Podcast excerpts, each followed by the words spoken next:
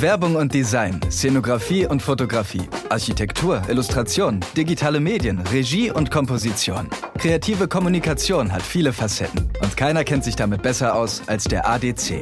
Die Mitglieder des Art Directors Club machen Nägel mit Köpfchen und verleihen jedes Jahr Nägel für exzellente kreative Kommunikation. Überraschend, emotional, umstritten, mitreißend, überzeugend oder einfach nur brillant. Wir stellen euch in unserem ADC-Podcast die Kampagnen, Projekte und Designs vor. Prämiert oder auf dem besten Weg dahin. Und wir haben die Köpfe hinter den Nägeln. Freut euch über regelmäßige und exklusive Insights und offene Worte, über Kampagnen, Kunden und Kreationen und darüber, was Kreative über ihren Job und ihre Verantwortung denken. Nägel und Köpfe, der ADC-Podcast. Euer Host, Sarah Kelly Hussein. Herzlich willkommen. Ich bin Sarah, eure Host und halbe Iren, geboren und aufgewachsen in Karlsruhe. An dieser Stelle ein großes Shoutout an die Europaschule Karlsruhe, wo ich im Jahre 1930 mein Baccalaureat mit einem Durchschnitt von gemacht habe. Somit bin ich natürlich begeisterte Europäerin und kann euch, liebe HörerInnen, also das heutige Thema wärmstens empfehlen. Ein kleiner Hinweis zu dieser Episode. Wir haben sie ursprünglich als Piloten aufgenommen und das noch vor dem Lockdown im November, als man sich gemeinsam im Studio bei Achtung Broadcast noch live und ohne Bildschirm in die Augen schauen konnte.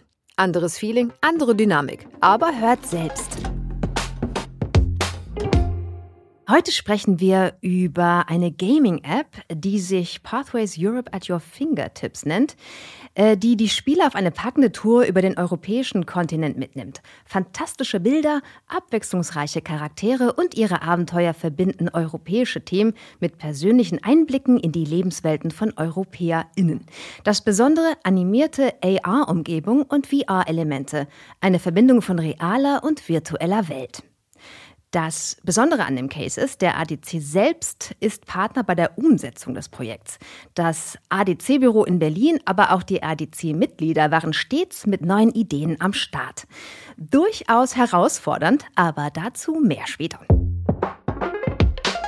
Die Köpfe Unsere Gäste heute sind Robert Werner, Art Director bei Artificial Rome und Creative Lead für Pathways von Konzeptentwicklung, Ideenfindung bis hin zu Stilentwicklung, also im Grunde für alle kreativen Entscheidungen The Man to Ask. Kaspar Meyer, Referent im Bereich strategische Kommunikation im Auswärtigen Amt und ihr seid Partner bei diesem Projekt. Und last but not least, Robert Hosp, noch ein Robert, das wird noch sehr confusing, einer der drei Geschäftsführer bei Blut, einer vielfach international ausgezeichneten Musikproduktion mit Studios in Hamburg, Berlin und München. Und ihr seid für das Sounddesign zuständig, korrekt? Richtig, wir haben auch Musik gemacht, aber Sounddesign ist, glaube ich, der elementare Bestandteil. Genau, dazu mehr später. Mitgebracht. Dann fange ich doch mal mit dir, Robert Hosp, an. Hast du eigentlich irgendwie so ein, so ein, so ein Nickname? Hast du so ein. Ach, ja, erzähle ich ja ungern, ja, aber. Komm ich, raus damit. Ja, äh, ich wurde äh, zu Schulzeiten Robbler genannt. Ich glaube, es lag auch daran, ihr seht mich jetzt, die Zuhörer sehen mich ja nicht, aber damals hatte ich auch noch ein bisschen ein paar mehr Kilos äh, auf den Rippchen und ein bisschen runderes Gesicht. Ja, ja. Mhm.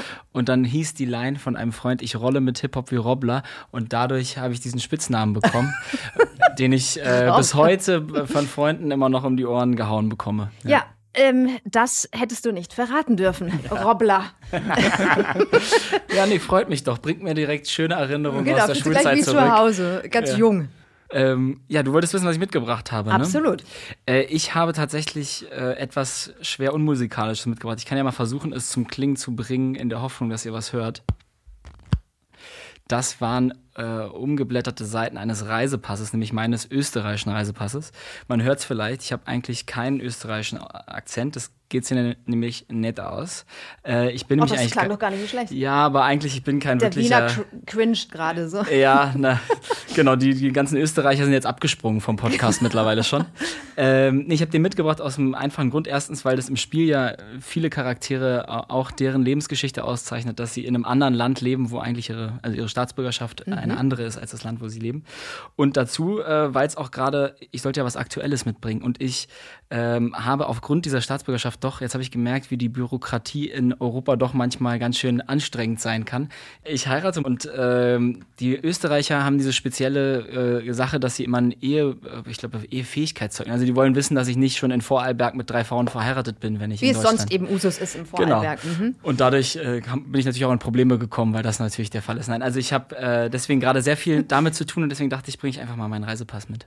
Äh, ja, vielen Dank. Sehr interessant. Äh, Kaspar, du hast ja sicherlich auch was Wunderbares für uns mitgebracht. Ja, ich habe zu Hause mal geschaut, was ich so da hatte und äh, ich beschäftige mich ja für das Auswärtige Amt äh, mit Spiel auch aus einer abstrakteren Perspektive. Und Spiel kommt irgendwie auch aus der Welt des Kindes. Da habe ich gesehen, ich habe noch eine Tipkick-Figur. Manch einer kennt das vielleicht, ob man das hören kann. Doch, man hört das. Das sind diese Zinnfiguren, oh. ähm, mit einem Deutschland-Trikot, habe auch zu Hause noch ein paar andere. Aber der Hintergrund, warum das Deutschland-Trikot besonders ist, ich bin selbst in Argentinien aufgewachsen und wurde da natürlich mit, dem, äh, mit der Fußballleidenschaft infiziert. Und äh, die Spielphilosophen, die würden sagen, es gibt verschiedene Formen des Spiels. Und ich glaube, Fußball hat diese ganzen Dimensionen. Das ist Wettbewerb, das ist Glücksspiel oder Glück, der Zufall. Dann ist es sowas wie Theater, Mimikry, Verkleidung, die Fantasie. Und zu guter Letzt ähm, ist es der Rausch. Und äh, beim Fußball, bei uns früher, war das auch eine Verbindung zu Deutschland. Ähm, wir haben natürlich auch die argentinische Nationalelf angefeuert, hatten da unsere lokalen Clubs, denen wir die Daumen gedrückt haben. Und ich erinnere mich, wir haben damals viel gemalt. Es gibt ein sehr charmantes Bild, was mein Bruder gemalt hat. Der war damals fünf. Da recken äh, der blonde Klinsmann und Oliver Bierhoff recken einen Pokal in die Höhe und drunter steht, Deutschland gewinnt die Copa America.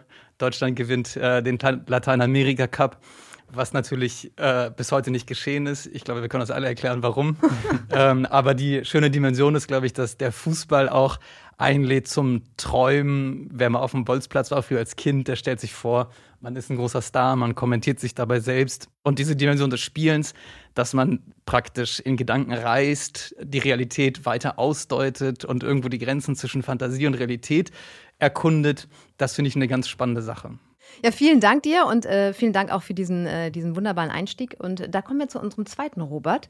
Du hast ja, haben wir vorhin besprochen, du hast keinen Nickname, dich äh, Robert ich Werner. Kein Nickname, nee. Ja, aber jetzt haben wir ja einen, der Robbler. Ja. Deswegen äh, brauchen wir mit dir mit dir. keinen.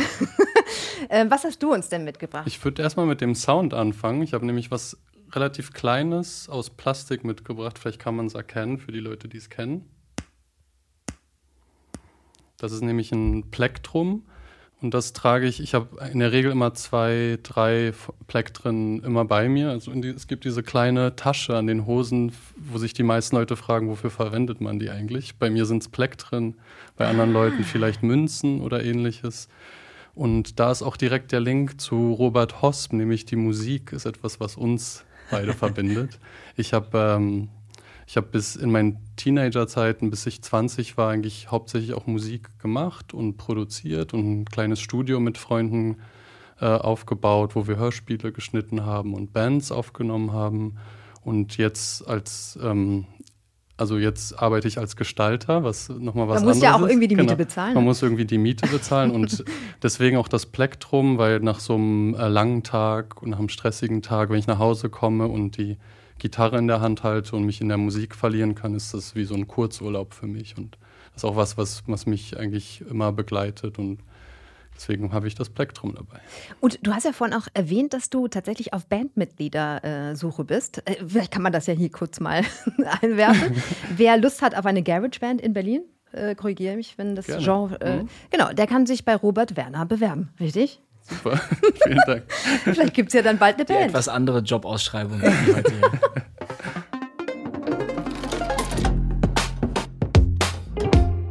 Kaspar, äh, du hast als Referent für strategische Kommunikation beim Auswärtigen Amt dieses außergewöhnliche Projekt mit auf den Weg gebracht.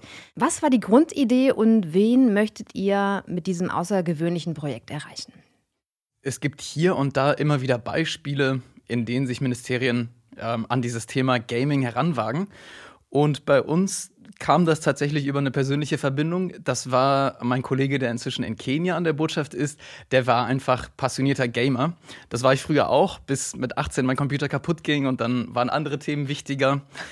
und der hatte damals auf einer Veranstaltung äh, den Manu Schehershams Risi kennengelernt, der ähm, ganz aktiv im Bereich Gaming ist, auch Gaming for Impact. Der gestaltet selber Computerspiele für Senioren, in denen sie ihre kognitiven und motorischen Fähigkeiten trainieren und aufrechterhalten. Und aus so einer Laune nach der Veranstaltung kam die Idee, Mensch, wir sollten doch mal Games in der Öffentlichkeitsarbeit des Auswärtigen Amtes benutzen. Das ist so ein vielfältiges und produktives Feld. Und dann haben wir 2018 eine Gaming-Studie beauftragt und da ging es praktisch um die Frage, was kann man alles machen? Da waren dann relativ schnell ein paar Ideen, die sich konkretisiert haben. Und jetzt, zwei Jahre später, haben wir davon die meisten umsetzen können, was eine tolle Sache ist. Und die größte Idee war natürlich, wir erstellen ein eigenes Computerspiel. Und deine Gaming-Vergangenheit, äh, konntest du die mit einbringen? Ja, bestimmt. Also ich habe dann versucht, äh, wir haben uns natürlich dann abstrakt, ja, jetzt kommt wieder das Thema, äh, wie kann man die Gedanken weiterspinnen. Wir haben uns abstrakt beschäftigt mit Gaming und dann habe ich mal geschaut, was es auf YouTube so gibt. Es gibt dieses, diese Let's Play-Sache. Mhm. Früher haben wir uns einfach, da gab es noch nicht so viele Computer, da haben wir uns gegenseitig über die Schulter geschaut und es gab dann eine Stunde Computerzeit. Ich habe selbst zwei Brüder. Ähm, da gab es hier und da mal Streit, wer jetzt als nächster dran darf. Ich erinnere heutzutage, mich auch, ja. heutzutage läuft das dann alles digital ab. Mhm. Aber witzigerweise haben die Leute am, am Zuschauen fast, ist mein Eindruck, manchmal mehr Spaß als am selber Spielen. Und auf YouTube gibt es dann einerseits diese Let's Play-Sachen und ich habe auch gestaunt. Es gibt viele Leute, die sich sehr ernsthaft mit alten Computerspielen auseinandersetzen. Das hat dann immer so einen Nostalgiefaktor. Äh, aber ich bin auch ganz beeindruckt, wie ähm, substanziell dann und fachmännisch äh, wirklich auch überzeugend über die verschiedenen Aspekte von Game Design, von Grafik, die großen Entwicklungen in der Spielindustrie gesprochen wird. Ähm, also das, das fand ich so faszinierend, wie jemandem, jetzt einem Sommelier zuzuhören, der über einen Wein fabuliert. Ja, also wer früh gespielt hat, dem, dem kann sowas nur gefallen. Und äh, man munkelt ja, dass ihr auch zwei Diplomaten abgestellt habt zum Game. Ist das, stimmt das überhaupt? Oder ist das gar nicht. Ja, ja, das, das stimmt. Ich hatte selbst auch die Freude, da über die Schulter zu gucken in Person. Es war auch ein digitales Let's Play. Und wir haben Kollegen, die können wahnsinnig toll Geschichten erzählen. Also ich war mit einer Kollegin häufiger essen. Jede Woche habe ich eine Geschichte gehört, die für sich einfach faszinierend war und mhm. immer kam irgendwas Neues. Und ich dachte, der, da geht ja der Fundus nie aus. Und in diesem, in diesem Let's Play-Kontexten, da haben wir uns Spiele gesucht, die im weitesten Sinne was mit Diplomatie zu tun haben. Das war einmal ah, den Namen, ich glaube, Move Out oder Move In, ein mhm. Umzugsspiel, wo man zusammen dann äh, Sofas hin und her wuppen muss. Und dann hatten wir ein Spiel, wo man Bomben entschärfen muss. Eine Person hat die Anleitung, sieht die Bombe aber nicht. Die andere Person sieht die Bombe hat aber die Anleitung nicht. Mhm. Und nebenher können dann die Leute, die sich live dazu geschaltet haben, Fragen stellen. Und das geht dann wirklich, ich war ganz beeindruckt von der Qualität der Fragen. Also die Let's Player sind scheinbar bestens informiert, interessiert an der Welt und dann geht es praktisch um große Fragen. Und aber auch, wie ist das Leben im Ausland und kommt ihr zum Spielen? Wir haben am Anfang einen anonymen Aufruf gestartet, praktisch ähm, Gamer des Auswärtigen Amtes, erklärt euch, ähm, kommt heraus und wir sind ja insgesamt weltweit fast 14.000 Kollegen, haben dann sogenannten Hausticker geschaltet und waren ganz überrascht, wie viele Leute im Auswärtigen Amt einfach genauso wie ich mit Games aufgewachsen mhm. sind. Das ist eine Generationenfrage und wir haben festgestellt, das zieht sich durch alle Positionen. Wir haben da praktisch gestandene Diplomaten bis hin zum, ähm, zu den Technikern der Haustechnik und ganz überraschend, positiv überraschend, fast genauso viele Frauen wie Männer. Super. Ja, die können sich ja dann äh, bald alle mit Pathways auseinandersetzen. Äh, Robert, Werner, äh, was ist denn deine Gaming-Vergangenheit und was war für dich der Reiz, bei diesem Projekt mitzumachen? Wir sind natürlich von derselben Generation. Ich bin auch mit, mit Games aufgewachsen, hatte auch mit meinem Bruder zu kämpfen, wenn es darum ging, wer, wer darf denn jetzt eigentlich an den PC? Mhm.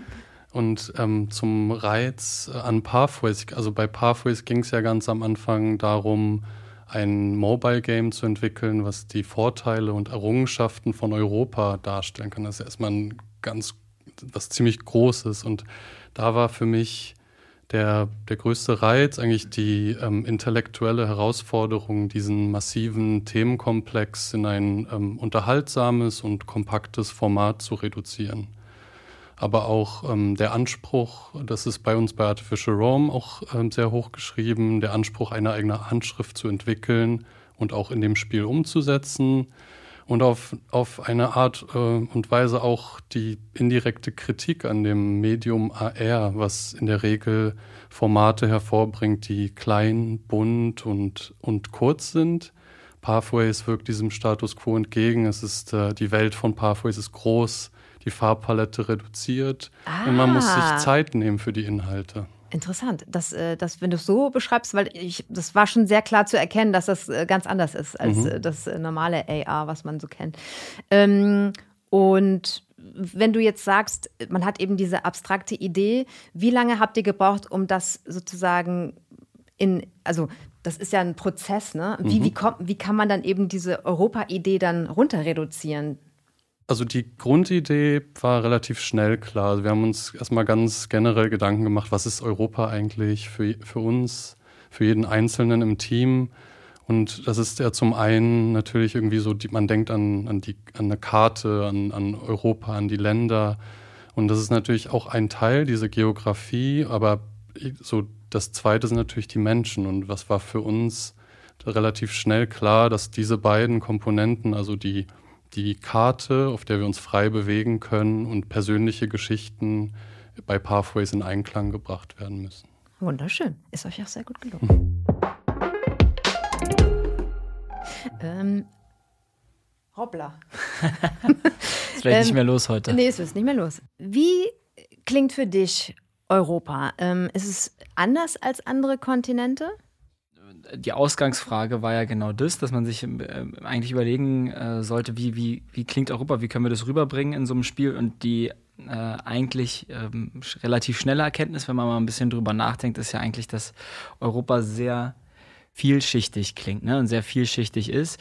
Äh, es ist, ähm, sind extrem viele unterschiedliche Kulturen, die hier auf relativ engem Raum leben auf diesem Kontinent. Es sind extrem viele Sprachen und ähm, ich habe das auch schon mal beim Reeperbahn-Festival als Beispiel gebracht, was ein relativ banales ist. Aber wenn man sich auch mal die Geschmäcker in den einzelnen Ländern anschaut, dann merkt man, dass es doch ein extremes Spektrum ist. Also wenn man sich den Eurovision Song Contest einmal angeguckt hat, Absolut. dann fragt man sich manchmal, was? Äh, äh, darauf stehen Leute und das ist genau das, das ist genau de, dieses, das Merkmal von Europa, diese Vielsichtig, Vielschichtigkeit, aber dass wir trotzdem äh, einen gemeinsamen Kontinent haben mit äh, einem gemeinsamen, äh, gut, auch wenn es da manchmal drunter und drüber geht, EU-Rat, äh, mit einem gemeinsamen äh, Parlament, also dass es was Verbindendes gibt, was diese ganzen unterschiedlichen Kulturen zusammenbringt.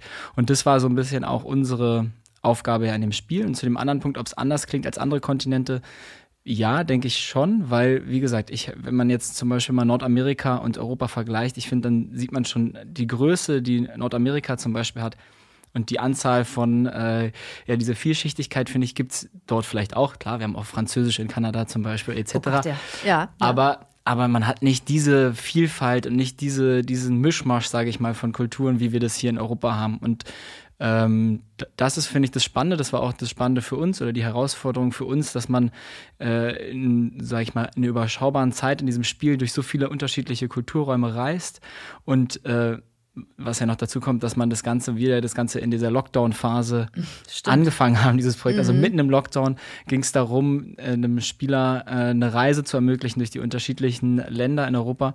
Das fanden wir einfach sehr spannend, auch als soundlich, äh, einfach als eine Herausforderung, wenn man eben nicht vor Ort sich Ideen, Inspiration sammeln kann, sondern das anders machen muss. Du hast uns äh, auch was mitgebracht äh, an, an, Sounds. Ja, also ähm, ich habe eine riesen Farbpalette dabei, aber ich glaube, wir müssen uns ja auf, aufgrund der. Äh, ähm, also ich habe Zeit.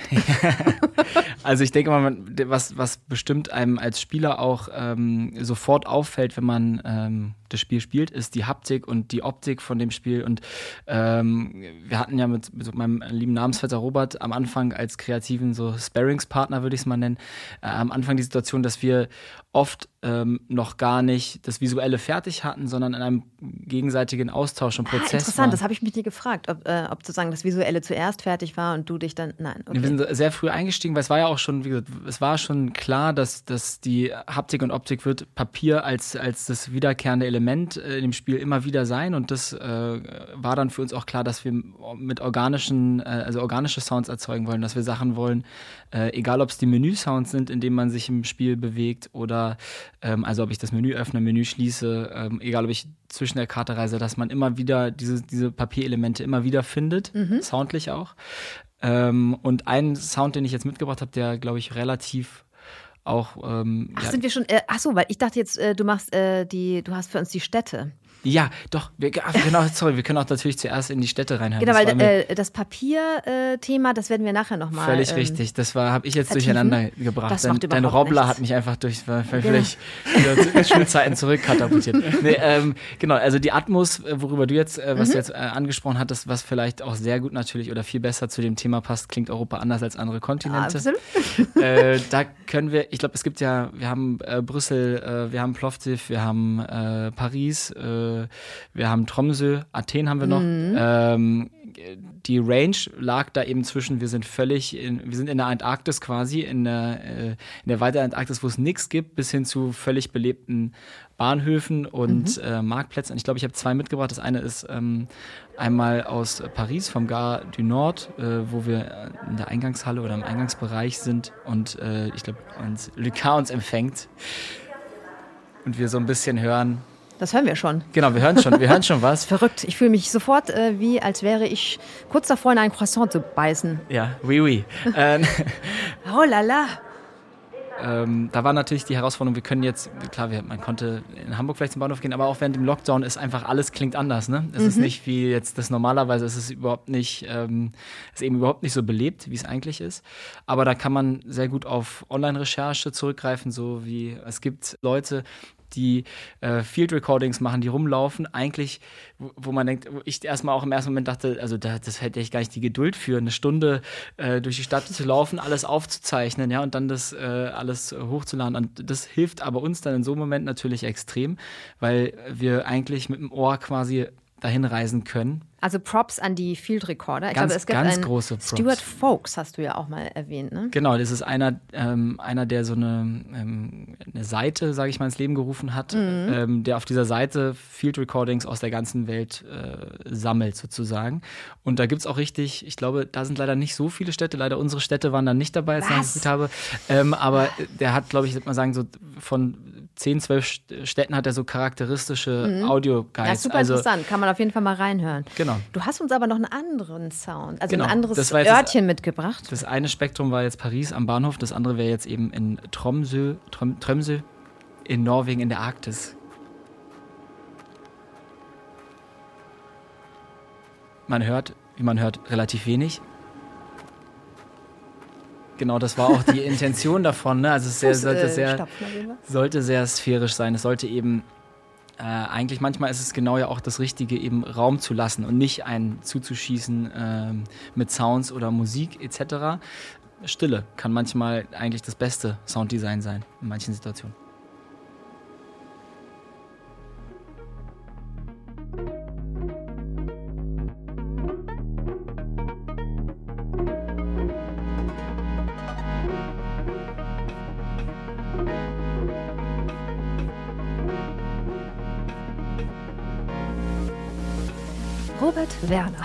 Virtual Reality und Augmented Reality sind das Metier von Artificial Realm. Kannst du uns kurz und knapp den Unterschied zwischen VR und AR erklären? Gerne am Beispiel von Szenen des Games. Ja, gerne.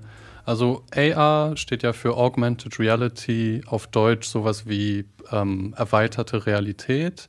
Und das ist bei Pathways so, wenn wir das Spiel starten, sehen wir als erstes durch die Kamera unseres Smartphones und müssen eine geeignete Fläche finden, auf der wir das Spielfeld, also die Karte von Europa, platzieren können. Deswegen Augmented Reality, wir sind im realen Raum und haben virtuelle Objekte. Und dann VR steht für Virtual Reality. Das ist die zweite Ebene vom Spiel. Das heißt, wenn wir uns auf dieser Karte bewegen und navigieren, können wir an bestimmten Orten in Szenen eintauchen, die dann 360 Grad um uns rum stattfinden und wir können uns in diesem Raum umschauen. Äh, mir ist aufgefallen, die Karte, äh, da lässt sich äh, das, äh, das Game auch nicht austricksen, kann man nicht an die Wand fallen lassen. Das habe ich mal versucht. Das, äh, die flatterte ein bisschen herum, aber dann äh, ist sie nicht gelandet. Das geht nur auf dem Boden oder auf dem Tisch. Das ist mir dann auch aufgefallen. Ähm, ich dachte, ich bin clever, aber es hat nicht funktioniert. Ähm, und ähm, was du ja auch in einem Interview erzählt hast, dass eine große Herausforderung bei der Arbeit mit AR und VR äh, ist, eine eigenständige Visualität zu entwickeln. Genau. Mm, Wie habt ihr für Pathways die passende Optik ausgewählt? Dazu würde ich gerne noch mal ein, ein, Stück weit in der Zeit zurückreisen wollen. Robbler hatte schon mal kurz das Thema Papier gespoilert. Ja, ja, ja. Dafür, du hast eigentlich alles schon vorweggenommen. Wir können eigentlich den Podcast jetzt beenden. Wir haben schon re relativ äh, zum Anfang vom Projekt ähm, im Rahmen der Ideenfindung zwei Elemente definiert, die das Spiel im Kern zusammenhalten und äh, sowohl Gestaltung, Sounddesign als auch Narrativ bedienen sollten. Und zwar Papier und Wind. Und diese Sinnbilder waren für uns ähm, sehr stark und stehen in, in Verbindung mit dem Thema Reisen und vor allem Freiheit. Und jetzt, wo der Herbst vor der Tür steht, ne, wir, also zu Anfang hatten wir dieses Bild im Kopf, also ähnlich wie von Winde verwehtes Laub, was wie, fast wie schwerelos wirkt. Und das, das war eigentlich so die Basis für, wie gesagt, die eigentlich alles in dem Spiel bedienen sollte, dass das auch eine, eine Einheit bildet.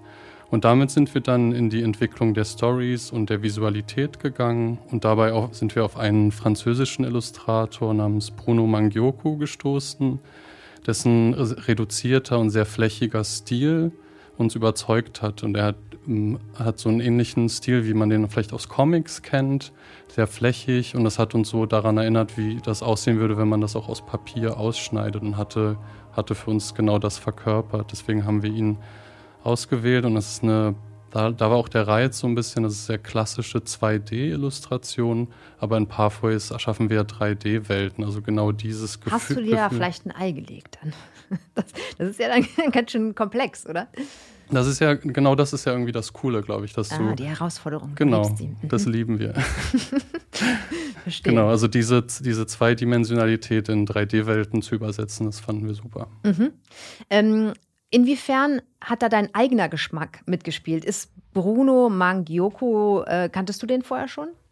Den kannte ich schon. Der hat bei ein paar interessanten Projekten schon vorher äh, mitgearbeitet, die wir auch sehr gut finden. Und ich bin dann, wir haben relativ viel recherchiert und dann kam, kam irgendwann, kamen wir wieder zurück zu, zu Bruno, weil das einfach das war eigentlich schon der erste Gedanke. Man schaut dann natürlich nochmal, was es so gibt, aber wir sind da relativ schnell wieder zurückgekehrt. Und wie basisdemokratisch wird es entschieden? Also du bist ja sozusagen der Chef in den Kreativfragen. Ähm, wie viele Menschen sind da involviert, die sagen können, okay, wie findest du diesen Künstler oder so und wie wird es dann entschieden? Ich bin natürlich alleinherrschender Diktator. Absolut, nichts anderes hätte ich erwartet, das wollte ich hören. Nee, aber wirklich. Also. Okay. nee, natürlich arbeiten wir bei Artificial Demokratie, Europa, Quatsch. Nee, nee. Wir arbeiten natürlich im, im Team zusammen, aber es muss auch irgendwie immer einen geben, der den Hut auf hat. Kaspar, Format und Technik standen fest. Wie habt ihr die Storylines des Games entwickelt? Ja, das ist eine spannende Frage. Also letztlich. Ich finde es gut, dass du meine Fragen alle spannend findest. Natürlich. das sage ich nicht, um diplomatisch zu sein. Nein, niemals. Auf keinen Fall. Also ja, letztlich die, diesen kreativen Teil, da haben wir natürlich auch ganz stark äh, mit Artificial Realm zusammengearbeitet und auch mit dem ADC. Und letztlich haben wir gesagt, ähm, wir möchten oder wir würden würden das toll finden, glauben, dass es sowas noch nicht gibt, dass man eben Geschichten erzählt und nicht eine Infografik digitalisiert und haben dann uns gefragt, welche Themen sind in Europa relevant, um praktisch ein paar Eckpunkte zu geben, praktisch Bausteine, aus denen uns dann ein schönes Haus gebaut wurde. Und also grundsätzlich ist es so, man sieht das, was man kennt. Also in Deutschland ist man, hat man ein bestimmtes Bild von der EU und von Europa und das kann in Polen oder Bulgarien oder Frankreich eben ganz anders aussehen. Und wir haben ja das große Glück im Auswärtigen Amt, dass wir dann eine ganze Reihe von Botschaften und Konsulaten haben mit Kolleginnen und Kollegen, die die Sprachen sprechen. Wir haben auch viele Ortsbeschäftigte, die aus den Ländern kommen. Und dann haben wir mal rumgefragt und einfach mal um herauszubekommen, welche Themen spielen in euren Ländern eine Rolle. Und das war ganz überraschend zu sehen, dass da manchmal ganz andere Wahrnehmungen kamen.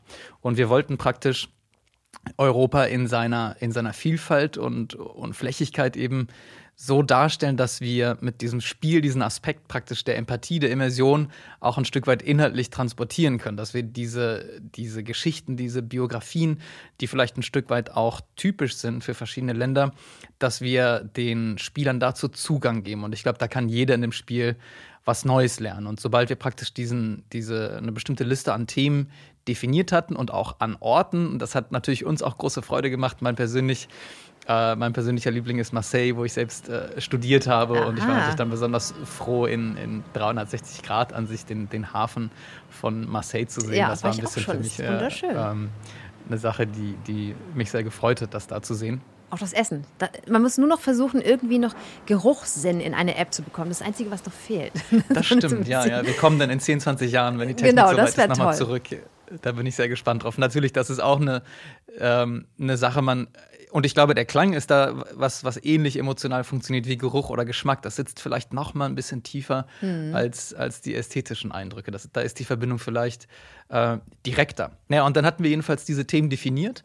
Und äh, mit dem ADC und Artificial Rome haben wir dann äh, praktisch eine Reihe von, von Geschichten entwickelt, beziehungsweise wir haben dann diese, diese Skripte vorgelegt und dann haben wir praktisch gesagt, hier und da könnte man diesen und jenen Aspekt noch, ähm, noch mit reinbringen. Und mhm. uns war natürlich wichtig, dass da auch Geschichten entstehen, die ja repräsentativ realistisch sind und wo man auch das Gefühl hat, hier kommen verschiedene Protagonisten aus den verschiedensten Ecken Europas zur Sprache. Und ich glaube, das ist uns gelungen, wenn man allein mal geografisch schaut, dass es von Tromsø bis nach Plovdiv und Athen geht. Zum Beispiel, äh, äh korrigiere mich, wenn ich mich irre, aber Lucas hat ja auch armenische Wurzeln, richtig? Mhm. Genau, und der, äh, der spricht Englisch mit einem französischen Akzent. Also man hat äh, versucht, äh, viel abzudecken, weil ich bin ja auch, ich bin Irin, Pakistani, aber in Deutschland aufgewachsen. Ja. Deswegen finde ich das äh, ganz spannend, wenn da jemand so, wenn das eben so ein paar Facetten hat und nicht nur ne, eins zu eins. Das fand ich sehr spannend. Ja, ich, ich denke, dieser diese Geschichte der, der Vermischung. Es gibt ja auch den Begriff der Erasmus-Babys. Das ist ein neueres Phänomen. Äh, das gehört zu unserem Leben dazu. Das gab es früher sicherlich auch schon, aber ich glaube, seitdem wir praktisch diese Freizügigkeit haben und seitdem es so leicht ist, ins europäische Ausland zu ziehen, ist das ein, ein verstärktes Phänomen. Und ich denke, diese diese Vermischung, das ist letztlich auch, also diese Einheit in der Vielfalt, wie das offizielle Motto der EU auch lautet, das ist eine Sache, auf die wir auch stolz sein können, denke ich. Das, ähm, das eröffnet uns Möglichkeiten, das schreibt eben neue Geschichten und dazu gehört, denke ich auch, dass nicht nur sehr viele Menschen Europa verlassen haben, mhm. aber eben auch, dass diese Bewegung nach Europa hingehen und wir haben auch lange darüber nachgedacht, die EU das kann man relativ klar definieren, wer ist Mitgliedstaat und wer nicht. Wobei auch da gibt es spannende Differenzierungen dann zwischen dem europäischen Wirtschaftsraum und so weiter, um nicht zu technisch zu werden. Auch da sind die Grenzen praktisch mehr oder weniger flüssig. Aber Europa ist letztlich auch ein, kann immer auch ein vager Begriff sein. Und wir sind natürlich immer auch historisch verbunden gewesen mit den Regionen um Europa herum. Und äh, viele Menschen, auch in Deutschland, haben ja äh, ihre Geschichten auch mitgebracht und ich denke, dass das bereichert unsere Gesellschaften auch unheimlich, dass man diesen Geschichten zuhören kann. Absolut. Das sind neue Perspektiven. Absolut. Dann vielleicht die Frage an alle. Wie vermeidet man Klischees in Story, Sprechtext, Darstellung und Sound? Mhm. Die Herren.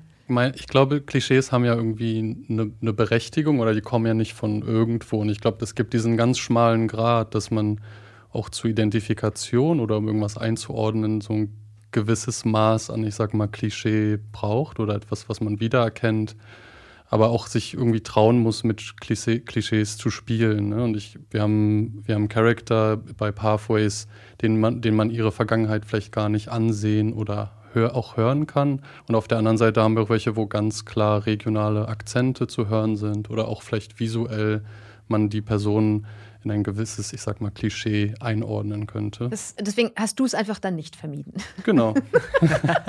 okay. Äh, und Frage geht auch an euch. Ja, also beim, auf meiner Seite, finde ich, gibt's, muss man auch so ein bisschen zwischen den einzelnen Aspekten unterscheiden. Also wir haben ja mehrere, äh, sage ich mal, soundliche und musikalische Ebenen, die wir haben. Wenn wir über das Musikalische reden, dann war es auch äh, im Austausch mit äh, Robert, haben wir gemerkt, wir wollen nicht, dass man jetzt, wenn man nach Paris kommt, muss nicht man direkt das Akkordeon um die Ohren gehauen bekommen. Mhm. So. so welche Klischees kann man, finde ich, auch vermeiden. Gleichzeitig finde ich auch, äh, wie Robert es schon gesagt hat, es gibt ein bisschen auch Orientierung. Und halt, wenn wir über Art Atmosphären oder Atmos sprechen, dann ist es natürlich immer sehr hilfreich, wenn man gleich was bringt, was jemanden in diese Welt versetzt. Also wenn ich jetzt zum Beispiel nicht, an New York denke, denken viele sofort an diese Sirenen, die total. Ja, und die typisch, Autohupen, ne? Genau. Ja. Und dann will ich so ein Klischee schon nutzen, weil sonst äh, mhm. es ist halt, das macht ja, da ja gerade. Man sich ja so selber im Weg, wenn man versucht, das auf der Richtig. Aber sonst, ich glaube, im Soundlichen oder wir bei uns versuchen schon öfters ähm, ähm, Klischees auch zu vermeiden, weil es natürlich immer ja, es ist schon schön, wenn man was Originelles oder was Eigenes kreiert oder was Eigenes hat. Und ich glaube, es gibt diesen einen Gag auch beim Soundlichen äh, äh, aus den Hollywood-Filmen, der Wilhelm Scream, was so ein Schrei ist, der in, glaube ich, 400 Filmen oder so vorkommt von 1950. Gibt es ein Tantiem? Der, der Foley Artist ist schon stinkreich, hat ein Haus ja, in ich Glaube, äh, ich weiß nicht genau. Ich glaube, es war irgendwo so ein Country, äh, Country-Schauspieler, der den mal geschrien hat. Der, der heißt gar nicht Wilhelm. Also ich weiß auch nicht, wieso der eigentlich überhaupt. Ich glaub, der, ein Mysterium, das werden wir in unserer nächsten Folge mal lernen. Genau. Also sowas, was dann so aus so Libraries kommt, wo du dann immer das Gefühl hast, es immer klingt immer gleich, das ist ja genau was, was man manchmal oder bei so einem Spiel, wo wir eine sehr besondere Haptik, eine sehr besondere Art von ähm, Spieloberfläche haben, gerade vermeiden will, weil dann wird man gar nicht dem gerecht, was man da visuell aufgetischt bekommt. Hm. Kasper, Frage geht auch an dich. Ja, also wir haben uns, äh, wir haben lange beraten über das Thema Sprecher. Da hatte uns der ADC dann eine ganze Reihe von Sprechern vorgeschlagen und wir hatten, denke ich, schon das große Glück. Wir haben dieses Spiel ja auch finanziell gefördert äh, aus einem Topf, den wir vom Bundestag bekommen. Und da geht es darum, dass die Kreativwirtschaft sich europäisiert, also dass praktisch verschiedene künstlerische Akteure an diesem Projekt mitarbeiten. Und das passte hier natürlich auch gut zum Inhalt. Und wir haben uns gesagt, die Sache ist relativ leicht. Wir nehmen einfach Englischsprecher, die aus dem jeweiligen Land kommen. Und es war dann relativ leicht, äh, diese Sprecher zu finden. Das geht inzwischen alles sehr gut. Und viele kennen das vielleicht, wer dann die eine oder die andere Sprache kennt, der ärgert sich vielleicht über eine klischeehafte Darstellung eines Akzents in, in bestimmten Filmproduktionen. Und das wollten wir auf jeden Fall vermeiden. Also mhm. wir wollten, dass es einfach natürlich klingt ähm, und diese, ja, diese Authentizität, die wir versucht haben, dadurch herzubringen, die ist, glaube ich, außerordentlich wichtig, weil wir das Spiel ja auch äh, europaweit bewerben. Und wir haben das insgesamt in zehn Sprachen zur Verfügung und möchten natürlich auch, wenn jemand das in, in Bulgarien, Frankreich oder, oder Polen spielt, dass sich das natürlich anhört. Und dann ist man ein Stück weit auch, das ist keine Mathematik, da ist man auf seine eigenen Ohren angewiesen. Und ob jetzt der französische Akzent authentisch ist, ähm, das, da können wir uns dann nur annähern. Beim, ah. beim Deutschen war es natürlich uns klar, ja, das ist ein ja, pas Problem. Ah, no, no, pas du tout. äh, ganz kurz äh, zusammenfassend, es gibt Lucas, der ist äh, in Paris, dann gibt es ähm, Andreas, der ist in Tromsø. Der hat so ein bisschen einen deutschen Akzent, der kommt aus dem Osten oder so. Genau. Und dann, genau. wen gibt es noch? Also, was sind denn eure Lieblingscharaktere? Dann gibt es noch ähm, Frieda in Athen. Das ist mein persönlicher Lieblingscharakter. Die ist ein bisschen funky, ne? So die ist ein bisschen funky und die hat auch eigentlich kaum Akzent. Und das war auch einer der Charaktere, das war uns wichtig. Also Frieda ist Künstlerin mhm. und was ich bei ihr toll finde, ist so dieser also Freiheitsbegriff ist ganz groß bei ihr geschrieben, aber auch sie hat so eine gewisse Furchtlosigkeit, die zieht einfach um, wenn sie gerade Bock hat. Und die hat auch, die ist einfach überall zu Hause. Und deswegen hat sie auch keinen deutlichen Akzent, auch in ihrer Sprache, auch mhm. in ihrer Darstellung kann man jetzt nicht direkt sagen, okay, dass die. Die ist ganz die, klar genau. einem Land zuzuordnen. Genau. Check out this stunning view. Amazing. The Acropolis, the famous citadel of Athens, the seat of the Greek gods and the goddess Athena. Dein Lieblingscharakter? Ich sag Janko, äh, nicht nur um es zu komplizieren, sondern weil er coole weiße Turnschuhe hat. Ich war von der Illustration ganz angetan und ich glaube, das hatte ein bisschen auch was damit zu tun, dass er selbst in Plovdiv ist. Ich, ich kenne die Stadt nicht. Ähm, ich musste tatsächlich, ich, ich, kann mich jetzt hier outen, ich muss mal googeln, wie man das überhaupt ausspricht. Das ist mir ein bisschen unangenehm, aber ich, Plovdiv. Plovdiv Habe ich ja. noch nie vorher gehört. Welcome to Plovdiv, the best city in the world. Okay, okay. There are a few other great cities, here in Bulgaria and in Europe. But Plovdiv is special, believe me. Der, der, Name, den hatte ich im Hinterkopf. Mein Vater hat früher immer in den 80er Jahren aufmerksam äh, Synthesizer-Zeitung äh, studiert. Und diese eine Synthesizer-Zeitung, die verlieh immer den, den Preis der Designakademie Plovdiv für besonders schöne. Deswegen kanntest Keyboards. du das dann schon. Da hatte ich das im Hinterkopf, äh, im akustischen Gedächtnis und dachte, das muss ich jetzt mal googeln. Und dann haben wir festgestellt, Plovdiv war europäische Kulturhauptstadt vor einigen Jahren und die Stadt hat Stimmt, wahnsinnig das viel ich nämlich dann auch ergoogelt. Ja, also faszinierend. Ähm, ich glaube, es ist sogar die älteste Stadt, die älteste durchgängig besiedelte Stadt Europas. Mhm. Und ähm, also vielleicht nach also, der Pandemie ein, ein Besuch wert. Ganz sicher, ja. Sobald, sobald es wieder möglich ist, äh, schaue ich da in den Straßen. Läuft es nach Janko. Ähm, und dein Lieblingscharakter? Ne, da ich ja nicht jetzt ähm, mit meinem Namensvetter auch noch den äh, gleichen Charakter teilen kann, äh, muss ich mich ja für was anderes entscheiden. äh, obwohl ich nämlich das, die Aspekte auch an ihr auch, so, auch sehr cool fand. Aber ich würde dann äh, Lucas nehmen, Lucas. weil ich finde, auch damit kann ich mich identifizieren mit dem schnell in Zug springen und woanders hinreisen. Das äh, passt auch zu ja, mir. Stimmt, der ist ja, aber das war so ein bisschen kompliziert der Weg, weil er ist, glaube ich, irgendwie nach Amsterdam und dann mit ja. Bus und ich dachte mir auch so, okay, warum fliegt der nicht? Der lebt das Interrail-Programm, ja? ja? Das, was das äh, umweltbewusst vielleicht. So, I think I have to go. I'm off to my research placement in the Arctic. I'm taking the Eurostar to Amsterdam and then a bus to Copenhagen before continuing on to Tromsø via Stockholm. Ähm, und du hattest ja noch äh, ähm, erzählt von der Komplexität, vorhin mit äh, Papier zu arbeiten. Das fand ich ganz interessant, weil ähm, wenn man jetzt zum Beispiel so Science-Fiction-Filme guckt, dann ist ja oft irgendwie, sind ja ganz große Geräusche im Weltraum, wo man denkt, das kann ja gar nicht sein, weil im Weltraum gibt mhm. es ja gar keine Geräusche. Ähm, und ihr musstet ja auch das Papiergeräusch künstlich äh, kreieren, weil wenn man Papier schwebt, macht es ja eigentlich gar kein Geräusch. Vielleicht kannst du dazu noch ja. ein bisschen was sagen. Ja, klar, nee, genau. Also an sich lag es natürlich nahe, dass man eigentlich mit Papier, Pappe, allen möglichen Formen äh, erstmal arbeitet und guckt, was erzeugen die eigentlich für Geräusche.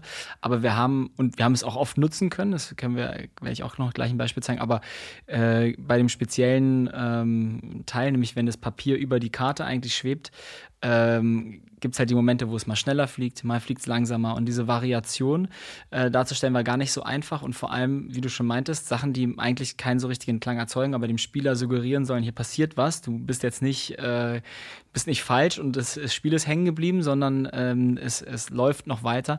Da hilft dann auch manchmal Sachen Sound zu geben, ähm, äh, die eigentlich gar keinen haben. Und ähm, genau bei dem, äh, weil witzigerweise ja gerade um die Plovdiv Synthesizer äh, Zeitschrift ging oder die, die Auszeichnung, äh, wir haben nämlich dann Folgendes gemacht. Wir haben gemerkt, okay, mit Wind und Papier, also dem Natürlichen, klappt es gar nicht so wirklich richtig. Es mhm. funktioniert nicht so richtig, äh, das, was wir eigentlich wollen. Deswegen haben wir im Endeffekt dann ähm, unser äh, Komponist Jakob Klotz in München, der unser Synthesizer Freak Shout out. Ähm, genau, der hat an seinem Moog One, äh, hat er halt mit White Noise gearbeitet und hat das dann, dadurch haben wir eigentlich diesen Windsound erst erzeugt, der ah. diese Variation hat, dass wenn der Spieler das Blatt mal schneller wischt, dass das auch irgendwie dazu passt. Mhm. Mhm. Können ja mal diesen schwebenden Papiersound hören. Oh ja, ich höre ihn schon.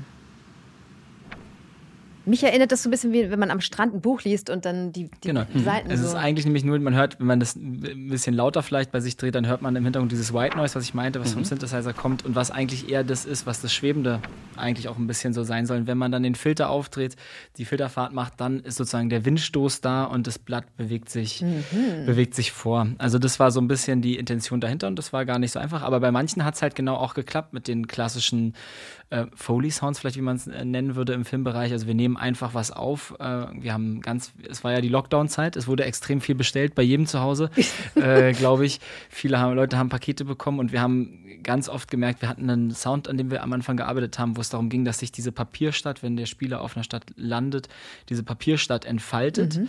Und ähm, dann haben wir unterschiedlichste Kartons, haben Sachen ausprobiert und haben festgestellt, wir mussten ganz viel layern, also unterschiedliche Sachen nehmen. Und am Anfang, ich glaube, wir hatten erst eine Ikea, äh, einen Ikea-Karton. Keine Werbung. Wir, oh, sorry. Es gibt auch ganz äh, andere Piep, tolle Möbelhersteller. Einen kleinen, einen kleinen Karton von Möbel Hübner hatten wir, äh, den wir, das können wir auch mal kurz hören. Klang dann so. Dann hatten wir einen größeren, bisschen mit viel dickerem, äh, mit einer dickeren Haptik. Das hat man jetzt gerade gehört. Und dann im Endeffekt haben wir daraus ganz viele Layers, also ganz viele Schichten übereinander gelegt, um dieses Effekt zu erzählen. Ah, hier entfaltet sich jetzt gerade Paris äh, in die Stadt, in die wir uns bewegen. Jetzt können wir mal das Endprodukt hören. Ist in der Tat sehr viele Layers. Ich habe äh, in, äh, in, einem Interview auch gehört, dass äh, das ein Geräusch auch ein bisschen durch Zufall entstanden ist, weil er, glaube ich, mit dem Papier oder mit der Kiste am Mikrofon. Ja, genau. Das ist ja mein, mein Kollege Michael Robb, der jetzt, der wahrscheinlich aus Sprachgründen, weil er Australier auch noch ist, wahrscheinlich durfte er nicht zum europäischen äh, nein, nein. Kongress hier dazu nur mit kommen. Europäern. Ich muss da quasi ja für ihn sprechen, der ja sozusagen unser Head of Production so ein bisschen bei dem ganzen ähm, äh, Teil in äh, Sounddesign-Teil war und der ist genau, er ist gegen Mikro gekommen irgendwie bei einer Aufnahme und hat dann gemerkt, oh, das erzeugt eigentlich genau den richtigen, ich glaube, das wurde dann verwendet als also User Interface Sound, wenn du im Menü dich bewegst und du schließt das Menü, mhm. das ist, glaube ich, wo Michael äh, nicht mit dem Kopf, aber mit irgendwie einer Papierröhre gegen das Mikrofon da kommt. kann man immer an Michael denken, wenn man dieses Geräusch genau. hört. Zufälle gibt's. Ja. Es gibt viele Abstimmungsrunden bei so einem Prozess.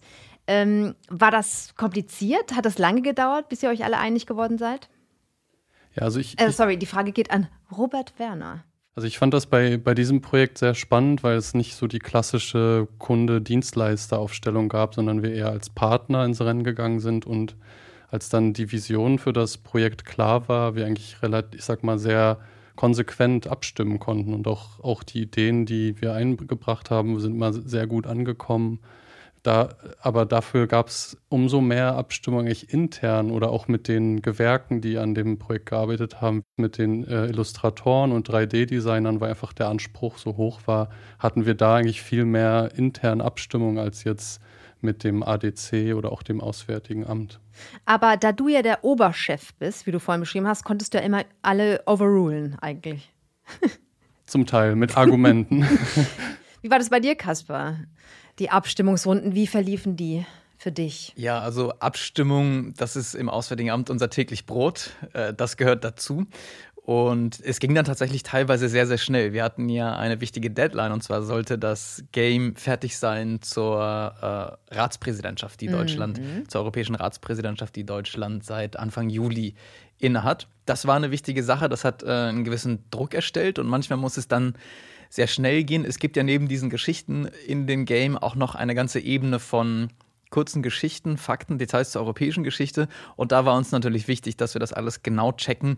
Das ist, da geht es um Faktizität, da geht es nicht um, um biografische Punkte. Und da haben wir hier und da nochmal Feedback gegeben. Auch bei den Geschichten haben wir versucht, ein paar Sachen noch äh, zu ändern. Aber uns war auch mal wichtig, dass wir da in den kreativen Prozess wirklich nur eingreifen, wo wir es für unabdinglich gehalten haben. Ich weiß nicht, wie ähm, das von Seiten der Künstler aus, äh, aussieht oder empfunden wurde. Beide so. Ähm, wir haben uns aber ähm, da so gefühlt, als ob wir nur kleine chirurgische Eingriffe äh, gemacht haben.